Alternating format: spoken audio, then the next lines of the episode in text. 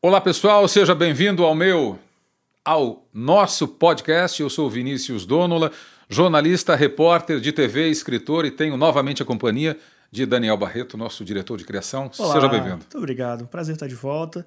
E hoje para falar de um tema muito importante, não é, não, Vinícius? É, que tem a ver com a rotina de todo jornalista. É como a violência impactou a nossa rotina.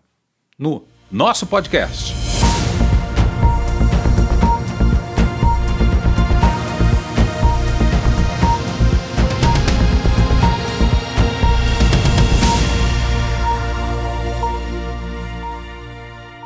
Vinícius, então eu queria te perguntar uma coisa. Uhum.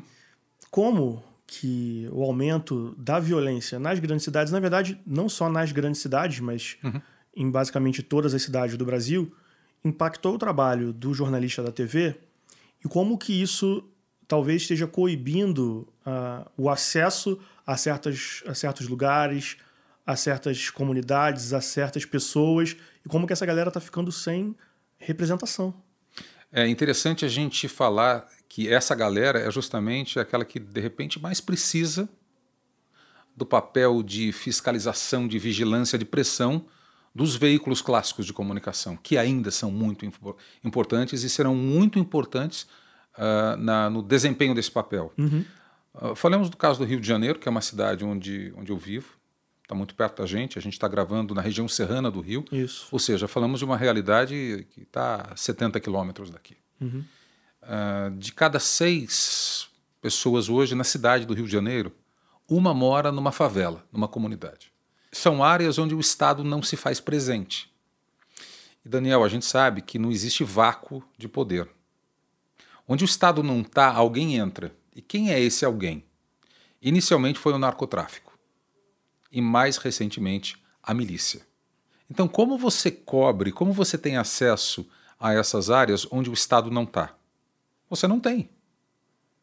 Muito tempo atrás, Daniel, era, era curioso, porque nós ainda acessávamos essas, essas áreas, essas comunidades, porque ali a profusão, a riqueza de informação de personagens é imensa. Sim, imagino. Imagina quantos livros a serem lidos você não tem dentro de uma comunidade, Exatamente, né? Exatamente. a terra do samba, né, de, de, tantas, ah, de tantas informações e de tantas realidades lindas. Né?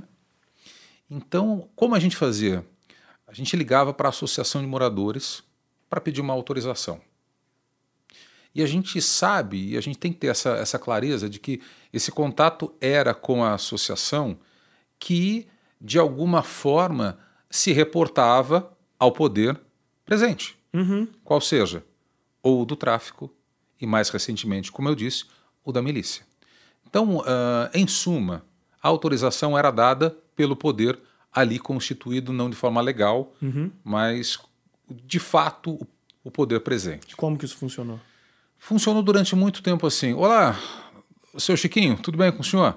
Aqui quem está falando é o produtor fulano ou o repórter fulano da emissora tal. Eu gostaria de fazer uma reportagem. Queria saber se está tudo tranquilo para a gente entrar. Amanhã vai ser às 10 horas da manhã. Por onde a gente entra? Qual rua? A gente tem que piscar o farol do carro antes? As luzes do carro? Certo, Como é certo. que funciona? Então tinha uma dinâmica. Né? Então todo mundo da comunidade estaria alertado sobre a presença de um veículo clássico de comunicação com sua equipe de reportagem. E com a finalidade já clara para todos. Não, muito clara, muito clara para todo mundo, né? Para não ter susto. é, e ninguém seria irresponsável ou maluco de dizer, ó, vou fazer uma reportagem com o Daniel e lá desviar o caminho e encontrar o fato que tanto gostaria de denunciar, por exemplo. Uhum. Então isso funcionou durante muito tempo. Mas é, é lícito, é ético, e aí a gente entra na área do direito, Uhum. que eu peça autorização para alguém não do Estado para entrar num território? Aí você pode me perguntar, não, de fato não é. Mas e se eu não peço, eu entro? Então essa, essa, esse dilema nos, nos abateu durante muitos anos. Eu não diria nem que o problema central é a quem perguntar, mas feita a pergunta e dada a autorização, a quem responsabilizar caso alguma coisa aconteça, né? Porque é um ambiente incontrolável. Sim. A qualquer momento você pode ter uma outra organização criminosa tentando invadir aquele território. Lógico. Ou um conflito com a própria polícia. Uhum. Porque a presença da equipe de reportagem, e a gente já disse isso no outro podcast, é bem interessante. Ela não só é necessária para reportar um fato, mas ela também produz ou deixa de produzir o fato em si. A presença de uma equipe de reportagem pode inibir, por exemplo, uma tentativa de invasão de uma outra facção que não gostaria de ver exposta uh, a situação de conflito. Uhum. Ou, de repente, pode forçar a presença uh, da polícia, que vê ali a oportunidade de mostrar seu serviço sendo executado. E se, de repente, Daniel, eu tenho nesse conflito uh, uma vítima de bala perdida? De quem é a responsabilidade pelo ocorrido, por aquela morte? Se eu como veículo de comunicação, acabei por estimular, por catalisar uma operação policial. Então veja o tamanho do dilema. Né? É, é, muito sério.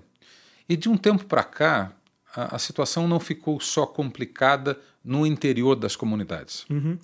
É, eu acho importante até a gente destacar isso para a gente não correr o risco de ser hipócrita, né? de é, reservar o, o, o, aspecto do perigo só ao local das comunidades ou as Sim. áreas mais pobres da cidade. Estigmatizar essas áreas, Exatamente. É claro. Não, de forma alguma. O perigo o perigo está em qualquer lugar, né? Eu, Mas eu... existe qual que é aí que eu ia te perguntar? É. Qual que é a diferença, né? De um lugar onde o Estado não está. Onde o Estado não está, ali você tem na rua de acesso oito homens de fuzil. Onde o Estado não está, duas esquinas depois você tem uma metralhadora ponto .30. Onde o Estado não está, você tem algumas centenas eh, de bandidos portando fuzis, metralhadoras, submetralhadoras e o total desinteresse de produção de conteúdo. É muito complicado, mesmo com a autorização da Associação de Moradores, uhum. entrar numa área, numa área como essa, porque o dinamismo dos fatos é imenso. E os moradores sabem quando eu uso esse eufemismo dinamismo. A gente está falando de instabilidade, de incerteza, de violência extrema, de morte iminente. Então mudou-se muito o quadro, Daniel, de alguns anos para cá, porque antes era perigoso a área. Hoje é perigoso o acesso à área. Sim. Antes você não podia entrar numa comunidade, em determinada favela. E hoje a gente já sente a diminuição da área de acesso dos veículos clássicos de comunicação, porque os acessos estão perigosos. Eu te dou um exemplo que aconteceu comigo recentemente, faz pouco mais de, de um ano. Eu fui fazer uma reportagem muito bacana com a Bia. Quem, foi, quem era a Bia? Né? Quem é a Bia? Bia é uma menina que vem uh, de Padre Miguel, na zona oeste do Rio. Bia tirou nota mil na redação do Enem, a nota máxima na redação do Enem. Caramba! E Bia, é, é, e com essa nota conseguiu entrar em medicina na UFRJ. Bia é um exemplo, é uma guerreira. E a gente queria contar a história da Bia. E a Bia não morava numa comunidade. Só que para chegar à casa da Bia, a gente passava por algumas áreas complicadas. E a gente colocou no aplicativo do celular. A ida não foi muito, não foi muito tumultuada, não foi nada tensa. Gravamos a reportagem, só que na saída, confiantes de que sabíamos do caminho, uhum.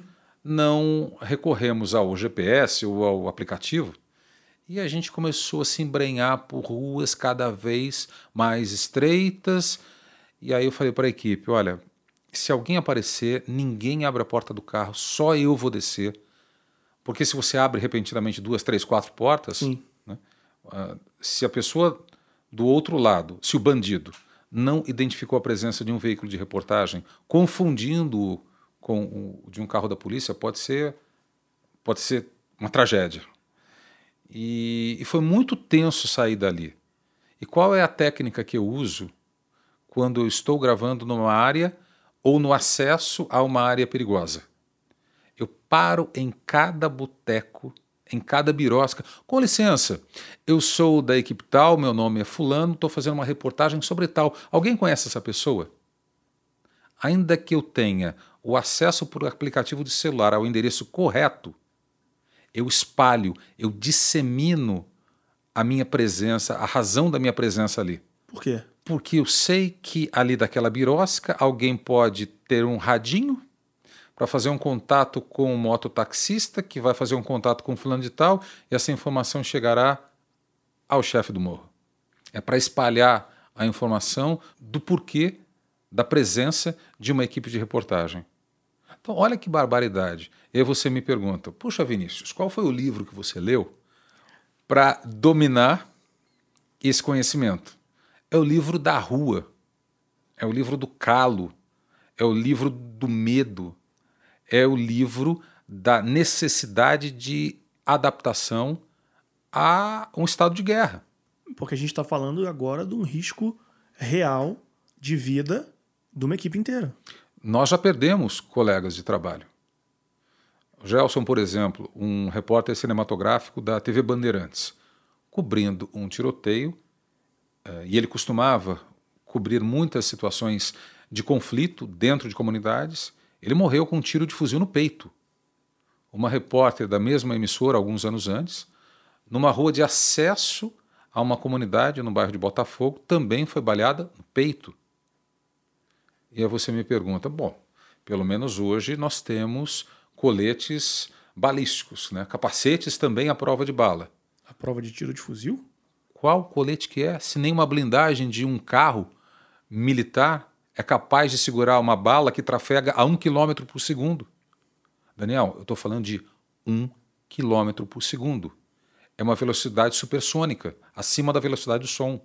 E mais, se você resistir a um projetil ou um projétil uh, de longo alcance, de arma de longo alcance, a energia cinética da bala, energia cinética, aula de física, m v ao quadrado sobre 2, a velocidade é tão grande que a energia cinética faz com que eventuais resíduos do colete sejam projetados para dentro do seu corpo. Então, em se resistindo ao impacto do projetil ou do projétil, aquela pessoa pode vir a morrer por septicemia, uhum.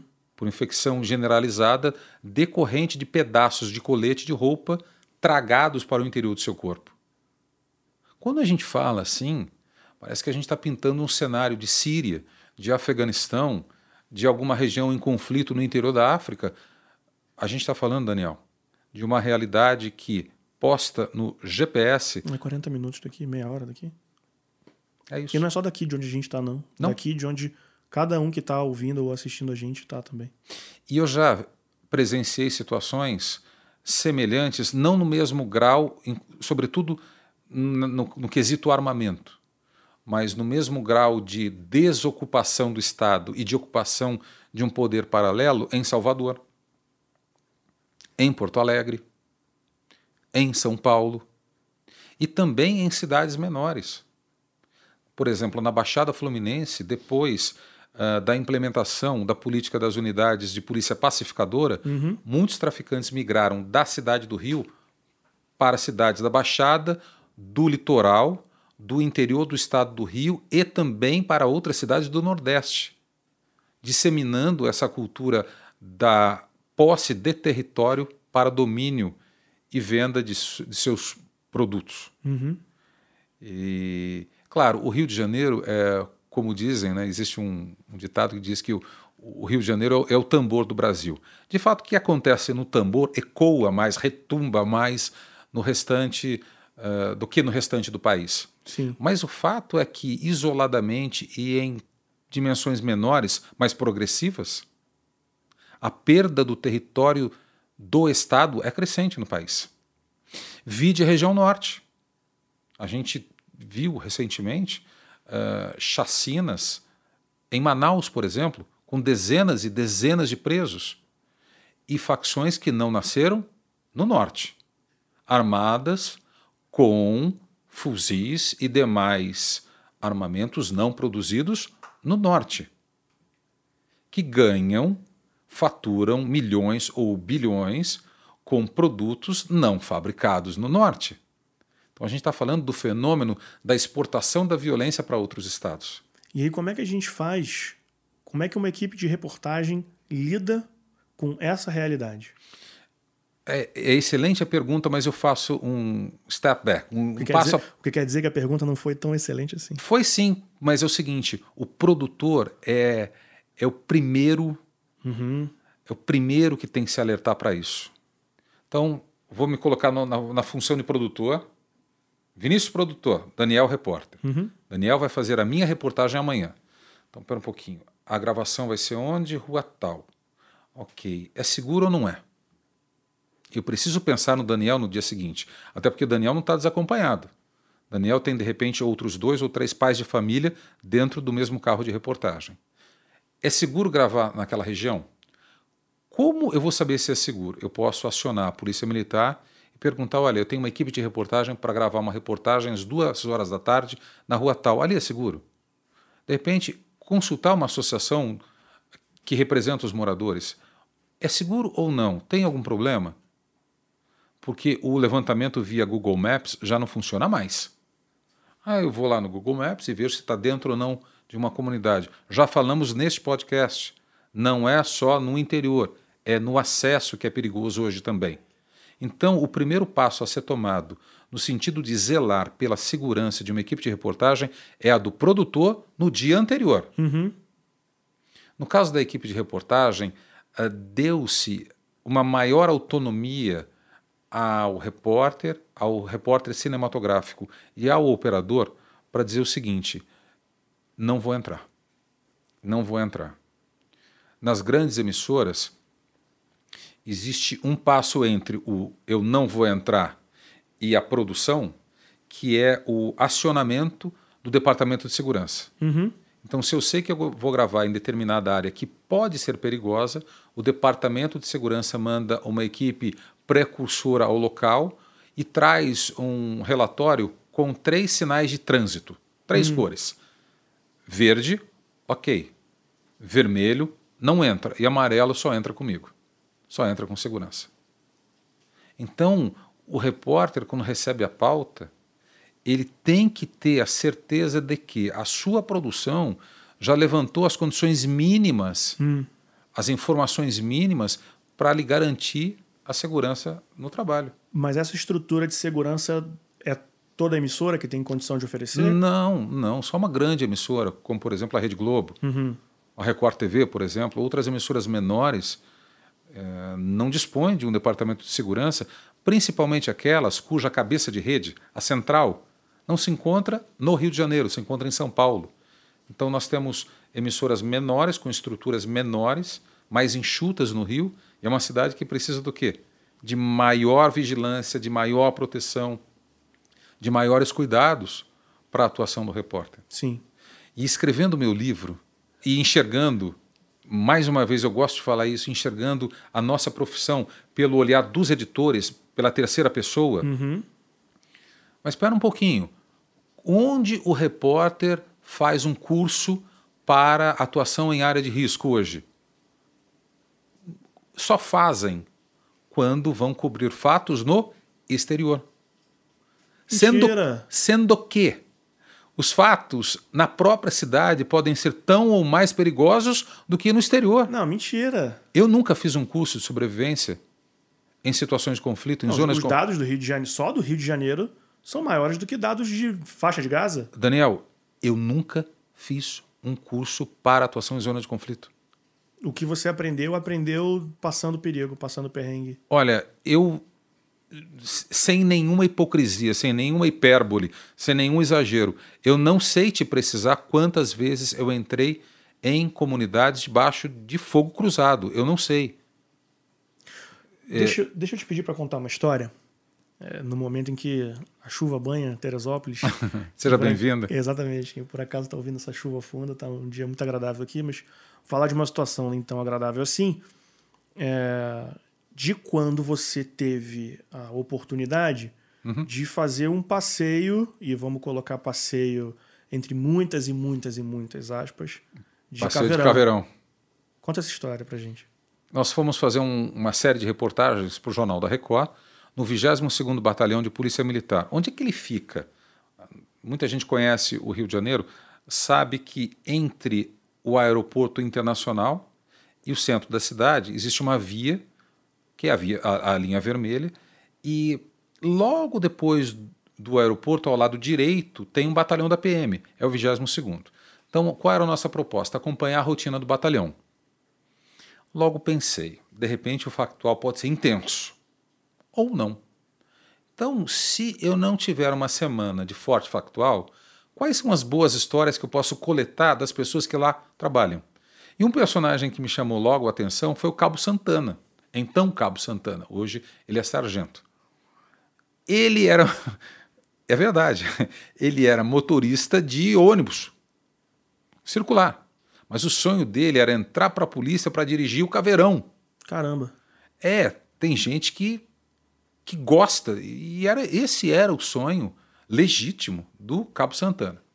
E nós fomos fazer uma entrevista com o Cabo Santana e eu pedi para o Coronel Amauri, finado Coronel Amauri, que fizéssemos imagens do Cabo Santana durante o dia, por volta de 11, 11 e meia da manhã, na linha vermelha ao volante.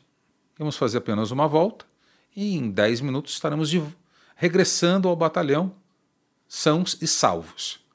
Foi do coronel Amauri a ideia de, em vez de fazer a curva, o retorno no viaduto, e regressarmos ao batalhão pela pista contrária, virarmos à direita, porque ele gostaria de nos mostrar a linha divisória das facções. Eu falei: olha, coronel, o senhor tem certeza? Não, nesse horário os traficantes estão dormindo porque vararam a madrugada uhum. em atuação. Uhum. Eu ia uhum. falar trabalhando, mas vamos colocar em atuação. Uhum. Falei, perfeito. E nós fomos caminhando vagarosamente com aquele veículo uh, cujo motor de ônibus faz um ruído assim, tá, tá, tá, tá, tá, tá, tá, tá, tá bem devagarzinho. É até uma sonorização uh, trágica da cena em si. Havia ao nosso, nosso lado esquerdo casas já pertencentes a, a uma facção criminosa, cujo nome hum, não nos interessa colocar aqui, e do lado direito, casas de pertencentes a um outro território da facção inimiga. Nós estávamos bem na linha divisória. E quando chegamos perto de um valão, a 65 metros uh, do muro de uma escola, eles abriram fogo. E nós estávamos ali dentro. Primeiro houve um, explosões de rojões e a seguir, notadamente, sons diferentes que não eram de rojões e sim de projetis ou de projéteis batendo contra a lataria do caveirão. E foi uma das piores sensações da minha vida. Uh, você está dentro de um blindado, ok, mas uma granada faz o blindado virar. E a gente sabe de casos e naquele mesmo naquele mesmo blindado, naquele mesmo caso, aquele mesmo veículo. Um militar, no ano seguinte, foi atingido por uma bala de fuzil dentro do Caveirão. Havia casos antes da nossa estada de policiais feridos dentro de blindados. Então foi horrível. Foi horrível. Né? Foi uma coisa extremamente eh, constrangedora para o coronel que não esperava aquele tipo de reação. Desesperadora pela assessoria de comunicação da Polícia Militar, que estava com uma representante dentro do caveirão com a gente tínhamos apenas um tenente com um fuzil que nem se arriscou a tentar reagir, porque seria uma tragédia. Ah, foi para a reportagem foi, foi bom? Naturalmente, o flagrante é muito forte, está disponível no, no, no, YouTube. É só colocar lá Jornal da Record, Vinícius Dono, Caveirão, aparece. Né? Mas eu não gostaria de, de passar por essa experiência de novo, porque é, é, é um pânico total, é, é, desesperador. E me faz pensar em algumas coisas. Primeiro, é, na realidade desses policiais que vivem isso de maneira rotineira. Uhum. E me faz pensar é, na vida dos moradores dessas comunidades que também passam por isso de maneira rotineira e não tem ninguém para quem gritar. Uh, Considerando-se que uh, seus tijolos não são blindados, considerando-se que seus vidros de suas casas não são blindados, Considerando-se que o Estado não se faz presente, considerando-se que a violência tem demonstrado um crescimento absurdo nas últimas décadas, como imaginar viver numa região conflagrada, eh, dominada por um poder paralelo, e de fato é um poder paralelo, e pior, alijadas do poder de fiscalização, de cobrança dos veículos de comunicação e não só deles. Você, Daniel, consegue acreditar que um morador, um produtor de conteúdo, um mídia, uma pessoa mídia, né, seria capaz de cobrir a realidade nua e crua de sua comunidade, postada no YouTube, postada no Facebook, no Instagram, sem que represálias possam ocorrer? E quando eu falo represálias, a lei do crime? Uhum. É difícil imaginar que no Estado de direito democrático você consiga ter uh, o exercício pleno da democracia, uhum. onde a informação não pode trafegar. É, a gente tem dificuldade de conversar a respeito da liberdade de imprensa onde o Estado está, que dirá de onde o Estado não está. E justamente para aqueles que mais necessitam. Essa que é a grande questão. Como que a gente faz? E eu estou levantando uma pergunta que talvez é, não possa ser respondida em sua plenitude, mas eu acho que a gente pode levantar a questão de como que a gente faz, por a gente eu quero dizer, né? Estou me incluindo aqui. No... A sociedade. Como que a gente faz, mais do que a sociedade mesmo, né? Os jornalistas, uhum. como que a gente pode fazer para incluir essas pessoas, ou para dar voz para essas pessoas que são aquelas que a gente entende que mais precisam de falar, de ser ouvidas, de ter alguém para quem reclamar, de ter alguém para quem reivindicar, ou alguém para que por elas fale, ou que amplifique a sua voz. Eu... Fizeram-me essa pergunta durante uma entrevista que eu dei para a emissora Al Jazeera. Exatamente isso. Como que o jornalista faz para cobrir essa, essa realidade? É, na verdade, a pergunta foi qual era a minha opinião sobre a cobertura. Eu falei, não se tem cobertura. Cobertura é pé no chão. A cobertura é lama na bota. A cobertura é suor na ladeira. Do contrário, a imagem do helicóptero é apenas um olhar recortado da realidade, muitas vezes com a informação oficial, tendenciosa, do órgão que policia. Uhum. Então, isso é cobertura. Eu acho que é muito difícil a gente falar do papel do jornalista sem que a gente, sem que a gente passe pelo questionamento do papel do Estado. Sim. Enquanto o Estado não retomar os seus territórios, nós não nós teremos bolhas dentro do Estado de direito democrático, bolhas de ausência, bolhas da ditadura, da milícia ou do tráfico, da não do não tráfego de informação, não, da lembra, não produção de conteúdo. Não me lembra é, de uma sketch do, do Porta dos Fundos, né? Uhum. Que tem que um dos personagens fala Aqui na comunidade não chega nem água, que dirá jornalismo. Então, deixa eu aproveitar que o jornalismo está aqui presente para dar meu recado. Porque é isso, né? Não, e é o seguinte, é perfeito. É, é, não é brincadeira. Não é. é. Não é brincadeira. E como a gente fala da quebra no, do monopólio do furo, quer dizer, não só o jornalista é um produtor de conteúdo, mas todos somos. Isso. Será que as pessoas têm liberdade para fazer a produção de conteúdo real? Uh, buscando a isenção ou não, porque isenção, a busca pela isenção é uma prerrogativa, um dever do, do, do jornalista, mas será que uma pessoa comum ela consegue falar, olha, essa é a minha realidade? Uhum. Não, não, não, aponta a câmera para cá, não. Certo. É, não, eu não posso. Não, não. Entende? Então é. É, é, é muito difícil a gente falar do papel do jornalista ou do papel do produtor de conteúdo de qualquer pessoa sem que a gente fale, o Estado, cadê você? É, sem que a gente fale de democracia, né? De democracia. Isso que você citou do Porta dos Fundos é incrível, porque se não tem água, é. como é que vai ter jornalista? É. E o recado assim que... E não tem mesmo, né? Não, não, não tem, tem não tem. E, e se é que a gente pode passar alguma orientação para quem trabalha nessas áreas, é qual é o, o papel hoje da produção na preservação da segurança de suas equipes de reportagem? Qual é o papel das chefias?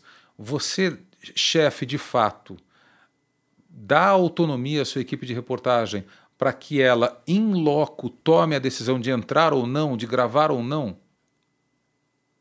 Isso é um papel também que cabe à chefia. Uhum. Né?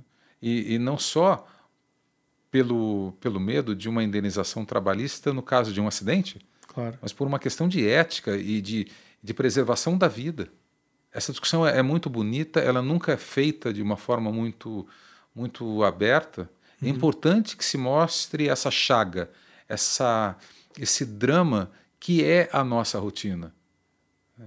E que, em suma, fala da raiz da democracia. Sem informação, sem informação isenta de qualidade, e sobretudo nas regiões que mais necessitam desse tipo de informação, de fato estamos num ambiente democrático? Boa discussão, né? Espero que você também tenha gostado. Espero que você, Daniel, também tenha gostado de entender um pouco da dinâmica. É muito, é muito, é muito enriquecedor entender um pouco mais dessa realidade e queria convidar todo mundo que está ouvindo ou assistindo para participar com a gente dessa discussão, desse aprendizado, porque como você sempre fala, né, é uma via de mão dupla e como o Vinícius gosta de dizer, o pessoal de casa, né, está convidado a participar. Pessoal de casa. Se você não entendeu o meme, assista ou, ou ouça os episódios anteriores. Então, pessoal de casa, por favor, uh, deixa lá um comentário. Para a gente é muito importante essa produção de conteúdo uh, ser em, via, em mão dupla, né? Você pautada, ter, né? Pautada pela, pela, pela comunidade. Pela comunidade. Isso rende outros vídeos, isso rende outras discussões. Então, você é jornalista, você começando na profissão, você é, que já trabalha na área e quer compartilhar, vamos construir uma, uma comunidade que conversa, que discute, que debate, que cresce junto, não é isso, Vinícius? É isso. E deixa lá o seu comentário no vídeo ou no Instagram, arroba Vinícius Dono, lá no Twitter, no Facebook. Eu sabia que a discussão seria legal, mas eu não sabia que seria tão legal, tão rica e que poderá suscitar uma discussão muito mais profunda, um debate muito mais profundo. Sim, com certeza. Sobre a nossa atuação, né, sobre democracia, Isso. sobre a vida das pessoas na comunidade, sobre, sobre o nosso papel. E por essas e outras, a gente volta no próximo podcast. No meu, no No nosso. nosso podcast. Valeu! Valeu.